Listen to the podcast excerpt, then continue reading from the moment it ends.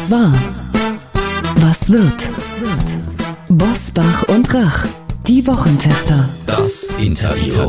Powered bei Redaktionsnetzwerk Deutschland und Kölner Stadtanzeiger. Und hier sind die Wochentester. Wolfgang Bosbach und Christian Rach.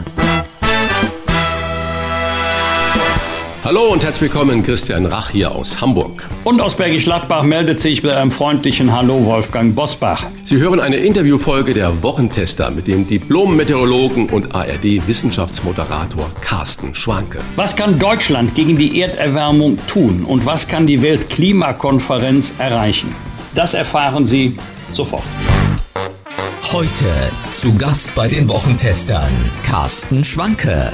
Der Diplom-Meteorologe und ARD-Wissenschaftsmoderator erklärt, wie das Weltklima noch zu retten ist und was wir dafür tun können. Diesmal geht es um alles. Die Konferenz von Glasgow, die am 1. und 2. November mit einem Gipfeltreffen der Staats- und Regierungschefs startet, gilt als letzte Chance für das Weltklima. 2015 hatten sich die 196 Mitglieder in Paris das Ziel gesetzt, die Erderwärmung gegenüber den vorindustriellen Werten auf 1,5 Grad zu begrenzen. Doch realistisch ist, Stand heute, eher eine Erwärmung um 2,7 Grad bis zum Ende des Jahrhunderts. Was können wir in Deutschland dafür tun, um das Weltklima zu schützen und zu beeinflussen? Das fragen wir einen Diplom-Meteorologen, den Sie als ARD-Wetter- und Wissenschaftsmoderator gut kennen und der ausgezeichnet wurde für die beste Wettervorhersage Europas. Vermutlich nicht deshalb, weil bei ihm das Wetter immer gut ist, sondern präzise. Herzlich willkommen, Carsten Schwanke. Ja, vielen Dank äh, für die Einladung. Gerne, lieber Carsten.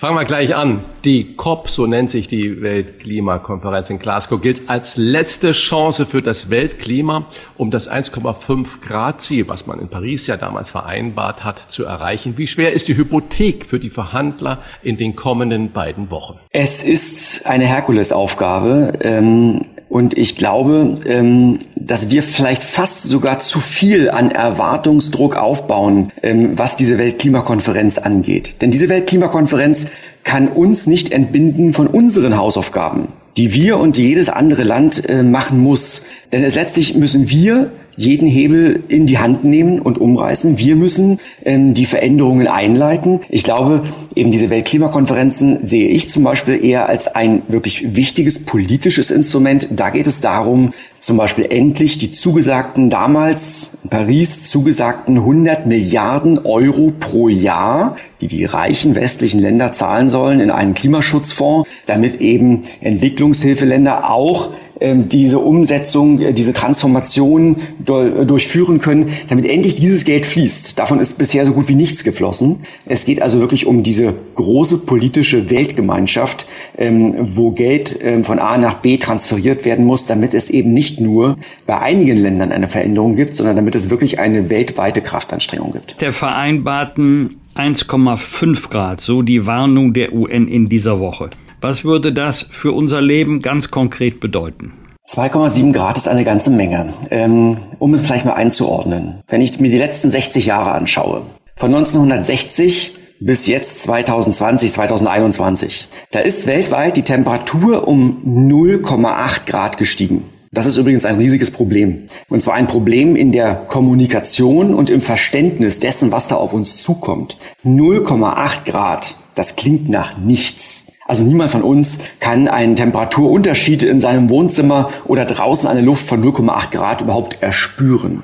Wo ist also das Problem? Das Problem beginnt dann, wenn wir uns einzelne Regionen anschauen oder wenn wir uns einzelne Messwerte anschauen. Beispiel Deutschland. In Deutschland ist die Zahl der Hitzetage in diesem Zeitraum, also Zahl, die Anzahl von Tagen mit mehr als 30 Grad, diese Zahl ist um das drei- bis vierfache angestiegen. Oder wenn ich mir eine x-beliebige Stadt in Deutschland herausnehme, äh, Hamburg, Berlin, Köln, München, und ich gucke mir die Höchsttemperaturen an, von den 60er Jahren bis heute, dann sind diese wärmsten Tage, die es damals gab, im Vergleich zu heute, die waren damals vier Grad kälter. Also die Höchsttemperaturen sind in Deutschland um vier Grad angestiegen. Und wir sehen weltweit, dass schon jetzt bei nur diesen 0,8 Grad ähm, es eine wahnsinnige Intensivierung von Stürmen gibt, von Extremwetterereignissen, von Überschwemmungen. Und das kann man nach oben interpolieren. Was bedeuten die nächsten 0,8 oder eben noch schlimmer? Was bedeutet es, wenn am Ende des Jahrhunderts 2,7 Grad daraus werden? Dieser globale Mittelwert wird dann regional vor Ort sich wahrscheinlich zu 5, 6 bis 10 Grad höheren Temperaturen und entsprechendem Chaos im gesamten Wettersystem auswirken. Das sind ja ganz alarmierende Zahlen, die du da uns gerade äh, nennst. Eine weitere alarmierende Zahl äh, aus dieser Woche in der Atmosphäre sind laut Weltwetterorganisation WMO heißt das so viele Treibhausgase wie nie zuvor. Sogar die Corona-Krise mit ihren Lockdowns, weltweiten Lockdowns, konnte daran nichts ändern. Warum ist das denn so? Naja, weil eben auch im letzten Jahr vor allem, als es die weltweiten Lockdowns gab, da wurde zwar deutlich weniger CO2 ausgestoßen. Aber es wurde ja immer noch etwas ausgestoßen. Das heißt, die Atmosphäre puffert ja für viele Jahrzehnte bis Jahrhunderte die Treibhausgase. Und das heißt, wenn wir vorher auf einem Stand X waren, dann ist eben der Anstieg nicht mehr so stark wie in 2018 und 2019 gewesen. Aber es gab immer noch ein bisschen obendrauf. Und jetzt im Jahr 2021, wo alle wieder praktisch mehr Gas geben, wo alle losgelassen worden sind, wo die Reisetätigkeit wieder intensiviert wird, auch die berufliche Reisetätigkeit, da sehen wir, dass weltweit die Geschwindigkeit des Ausstoßes zunimmt. Also wir erwarten sogar eher einen noch stärkeren Anstieg.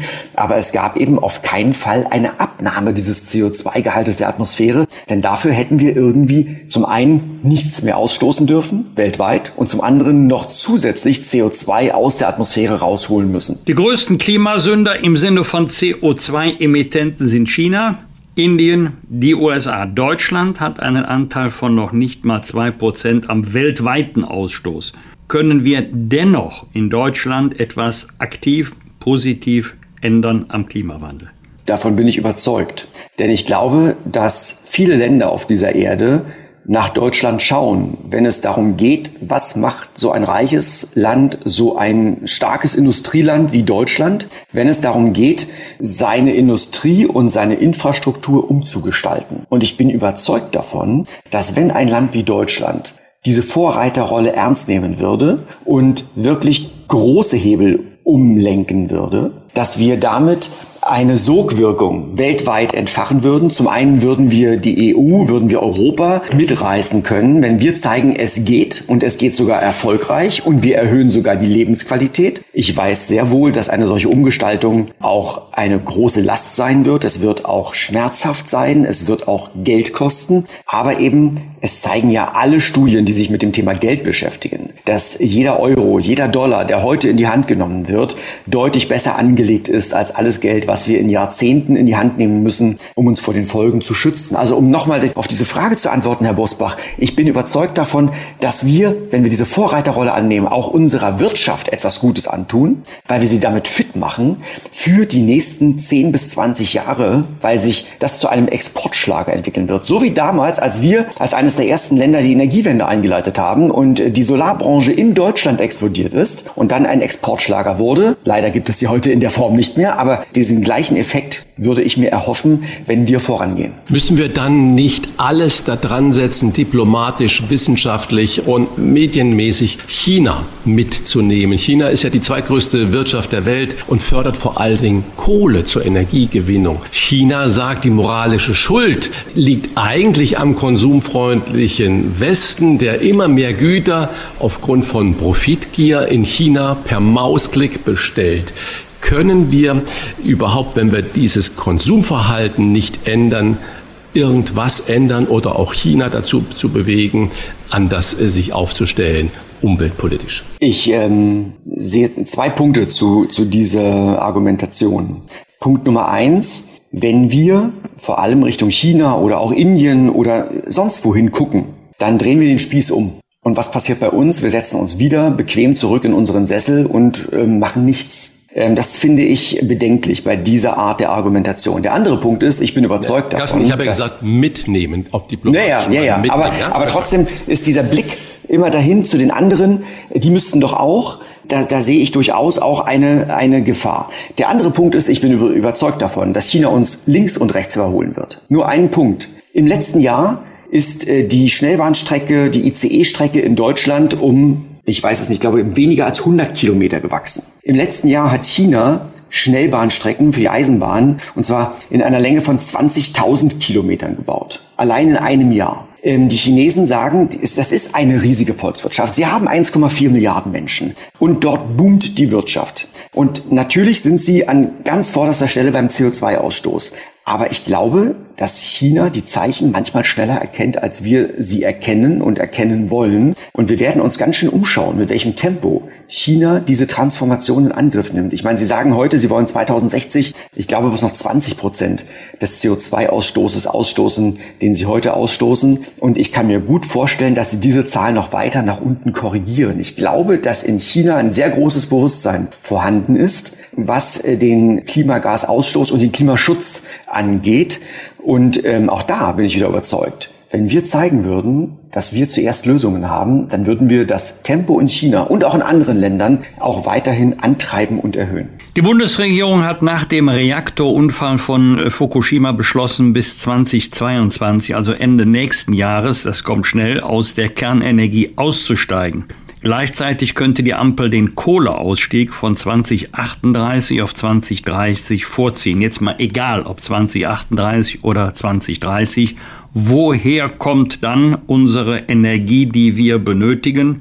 Weil ja weder permanent die Sonne scheint, noch immer der Wind kontinuierlich bläst. Herr Bosbach, wir sind ja äh, Teil der EU. Es gab schon vor Jahren eine wunderbare Studie des Deutschen Wetterdienstes mit der Frage, wie oft müssen wir eigentlich Dunkelflaute befürchten. Wenn wir das nur auf Deutschland betrachten, wenn wir also nur national denken, dann gibt es immer noch drei bis zehn Tage im Jahr, an denen wir dann keinen erneuerbaren Strom produzieren könnten. Wenn wir es europaweit bedenken, dann gibt es weniger als einen Tag. Was fehlt, ist ein europäisches Stromnetz. Aber auch da bin ich der Meinung, die Technik dafür ist vorhanden. Da müssen wir nicht auf irgendwelche Ingenieursleistungen warten. Wir müssen es umsetzen. Wir müssen es wollen. Und genauso auch bei dem Ausbau der erneuerbaren Energien. Wir müssen es wollen. Und dann kann es funktionieren. Und das heißt natürlich, wir brauchen mehr Windenergieanlagen an Land und auf dem Wasser. Wir brauchen viel mehr Solarstrom, eigentlich auf jedem Dach in unserem Land. Und Solarstrom heißt nicht, dass überall diese schwarzen Platten draufgeklebt werden müssen. Es gibt heute schon Lösungen, da erkennt man Solarplatten nicht mehr. Und ich bin überzeugt davon eben, dass auch wenn dort ein großer Boom in Gang gesetzt wird, dann wird es noch andere Lösungen geben, dass zum Beispiel auch Hausfassaden oder auch Straßenbelege Solarenergie erzeugen können. Es gab schon vor zehn Jahren in Israel eine erste Autobahn, die hat Solarstrom produziert, während die Autos darüber fuhren. Also die Lösungen liegen auf der Hand, aber wir müssen es wirklich wollen. Und das heißt, dass wir uns auch verabschieden müssen von einer weiteren Subventionierung der alten Art und Weise, wie wir Strom erzeugen. Denn damit verschleiern wir ja auch ein Stück weit die realen Kosten. Also Stichwort, Sie haben es ja genannt, Kernenergie. Die Kernenergie ist doch, wäre doch deutlich teurer, wenn die gesamten Kosten für die Altlasten, um die irgendwie alten Brennstäbe wirklich sicher zu lagern, wenn die bei den Energiekonzernen liegen würden, dann wäre die Kernenergie nicht bezahlbar. Du hast es jetzt gerade schon angesprochen, Kernenergie. Nach den neuen äh, Zahlen der EU sind 38 äh, Prozent der Stromerzeugung kommt aus Wind und Sonne. Und äh, auf Platz zwei ist äh, fossile äh, Energieträger und Platz drei Kernenergie mit 25 Prozent. Frankreich geht ja einen ganz anderen Weg als Deutschland das möchte äh, und sagt, wir müssen das erhöhen. Das ist der größte Umweltschutz, den wir äh, tun können und Energiesicherheit. Wenn man das Lagerproblem mit einrechnet, ist das dann eine echte Alternative oder ist es ein Rückschritt in vergangene Zeiten? Aus meiner Sicht ist äh, Kernenergie ein Rückschritt in vergangene Zeiten. Es, äh, es war mal eine absolut berechtigte Energie. Man konnte sehr viel Energie aus einem Kernkraftwerk erzeugen, aber es haben ja nur einige Unfälle gezeigt, wie unsicher, wie gefährlich äh, diese Art der Energie ist. Aber ich mache mir die größten Sorgen vor allem um eine sichere Endlagerung. Also wir reden ja hier nicht nur irgendwie von 100 Jahren, wir reden ja von Hunderttausenden von Jahren und da stellen sich ganz viele Fragen, die wir heute noch immer nicht geklärt haben. Und ja nochmal der Punkt, die anderen alternativen Energieerzeugungsmöglichkeiten.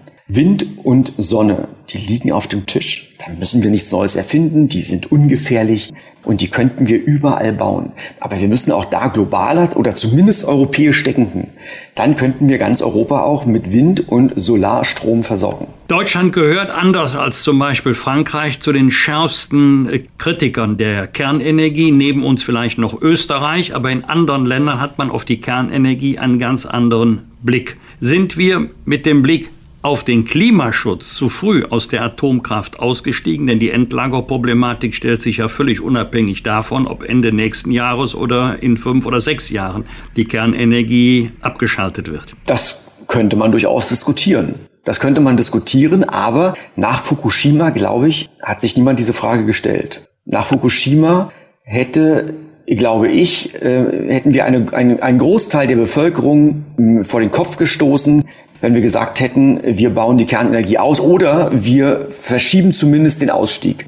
Ich glaube, dass es ähm, gesellschaftlich und auch politisch damals, das waren die Zeichen der Zeit.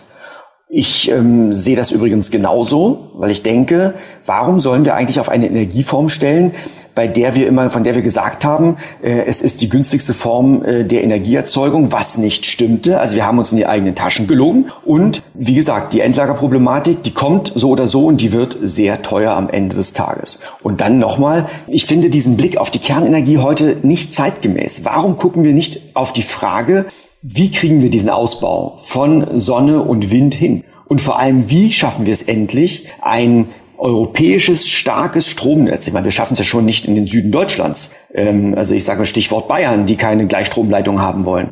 An den Stellschrauben, da muss angefasst werden und da müssen wir uns bewegen und zwar sehr schnell. Aber wäre es denn dann nicht konsequent, auch auf jede Form des Importes von Kernenergiestrom zu verzichten? Ja, ich darf mal an 2018 und 2019 erinnern. Da hat Deutschland den Strom aus erneuerbaren Energiequellen exportiert Richtung Frankreich, weil Frankreich und auch Richtung Schweiz, weil Frankreich und die Schweiz ihre Kernenergie, ihre Kernkraftwerke drosseln mussten oder zum Teil ganz vom Netz nehmen mussten, weil das Kühlwasser der Flüsse, mit denen diese Kernkraftwerke gekühlt werden sollten, zu warm war. Die Kernenergie ist nicht ein so sicherer Lieferant, gerade in Zeiten einer stärkeren Erwärmung, gerade in den Sommermonaten, wie das viele glaubhaft machen wollen. Es ist nicht die Nonplusultra-Energie. Also wir haben 2018, 2019 gesehen, dass wir zum Glück erneuerbaren Strom exportieren konnten. Was erhoffst du oder erwartest du von der neuen Regierung im Bezug auf Klimaneutralität? Was müssten die ersten massiven Schritte sein? Ich erhoffe mir einen größeren Wurf und zwar nicht nur an kleinen Stellschrauben, sondern an großen Stellschrauben, was zum Beispiel auch unsere Verkehrsinfrastruktur angeht. Ich habe es ja vorhin schon angesprochen, China ist deutlich stärker im Ausbau von Schnellbahnstrecken. Ich bin ein Verfechter des Punktes, dass wir Angebote schaffen müssen. Ich bin am Montag mit dem ICE von Köln nach Berlin gefahren und habe sechseinhalb Stunden statt vier Stunden und zwanzig gebraucht. So geht das nicht. Ähm, so, so bekommen wir niemanden überzeugt. Ich bin vor zehn Jahren mit der Familie in den Winterurlaub in die Alpen mit dem Zug gefahren, weil es damals ein Angebot der Deutschen Bahn gab, dass wir die Koffer vorschicken konnten. Als wir in den Alpen ankamen, standen die Koffer vor unserem Hotelzimmer. Dieses Angebot gibt es heute nicht mehr. Das, das darf nicht sein. Die Nachtzüge müssen europaweit fahren. Wir müssen dort wirklich eine echte Transformation schaffen, hin zu, und zwar zu einem schnellen, zu einem sauberen, zu einem günstigen Verkehr. Wir müssen den Güterverkehr auf die Schiene holen. Da muss sehr viel passieren. Und ich hoffe, dass eben, und das sind nicht nur kleine Stellschrauben, ich hoffe, dass dort mal wirklich für die nächsten 10 bis 20 Jahre gedacht und gehandelt wird. Das ist meine große Hoffnung. Eben der Verkehr auf der einen Seite und auf der anderen Seite die Wende in der Energiepolitik. Könnte ein neues, echtes, ressortübergreifendes Klimaschutzministerium dabei helfen oder besteht dann die Gefahr, dass andere Ministerien sagen, Klimaschutz ist nicht unser Thema, dafür haben wir ein eigenes Ministerium? Sollte es dann nicht Querschnittsaufgabe sein und bleiben? Das ist eine spannende Frage. Ähm, ich, ich vergleiche das mal mit einer Diskussion, die wir gerade in der ARD haben die ich also zumindest auch habe, äh, mit Verantwortlichen in der ARD. Da geht es um die Frage, brauchen wir nicht eigentlich eine Sendung in der ARD, in der auch das Wort Klima im Titel steckt? Oder die Gegenmeinung, wir haben doch in all unseren Sendungen, wir haben ja viele Sendungen und all diese Sendungen beschäftigen sich mit dem Thema Klima. Ich bin ein Verfechter der Version, dass wir durchaus auch eine Sendung, eine prominente Sendung auf einem prominenten Sendeplatz brauchen, wo das Wort Klima im Titel drin steht, weil wir diese Sichtbarkeit brauchen. Und trotzdem müssen alle anderen Sendungen dieses Thema auch äh, behandeln, denn das ist das Wichtigste für die nächsten Jahrzehnte und für die nächsten Generationen. Vielleicht hilft dieser Vergleich bei der Beantwortung der Frage, es könnte sein, dass ein Klimaschutzministerium die Sichtbarkeit und die Größe dieses Themas wirklich deutlich macht und dazu beiträgt, dass auch zum Beispiel auch in anderen Ländern darauf geschaut wird, was machen die da in Deutschland, was passiert jetzt da und welche Kompetenzen hat dieses Ministerium. Und gleichwohl muss klar sein, dass kein anderes Ministerium, kein anderer Bereich aus der Verantwortung entlassen werden kann. Ihrer Einschätzung nach, ohne das jetzt auf Cent und Euro beziffern zu können, muss Klimaschutz zwangsläufig für die Verbraucher, für die Nutzer von Energie teurer werden? Es wäre natürlich schön, wenn es für ähm, die Menschen da draußen, für uns Menschen in diesem Land nicht teurer wird. Ich glaube aber, ganz realistisch, dass wir in den nächsten 10 bis 20 Jahren viel Geld in die Hand nehmen müssen. Und das Geld muss ja irgendwo herkommen. Und es wird auch Geld kosten und es wird auch an der einen oder anderen Stelle wahrscheinlich wehtun.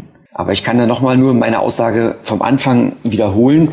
Wenn wir das heute nicht machen, dann werden die Folgen durch den Klimawandel in 50 bis 80, in 100 Jahren oder noch weiter darüber hinaus unbezahlbar und die werden verheerend sein. Und wir werden solche Katastrophen wie in diesem Jahr im Ahrtal häufiger bekommen und sie werden teurer und sie werden noch mehr Menschenleben fordern.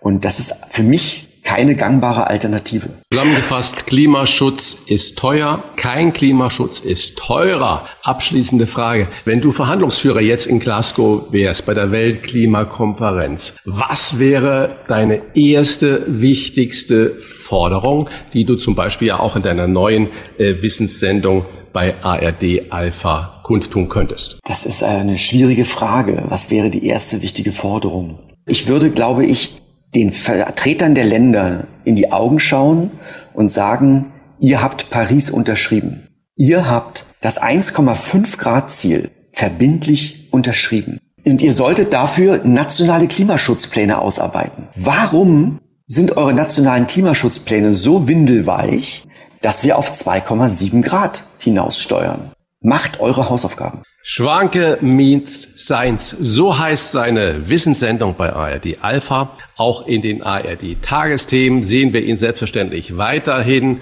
Und vielleicht machen wir eine Sendung Klima und unser Essen. Danke, lieber Carsten Un Schwanke, unbedingt. für diese Einordnung.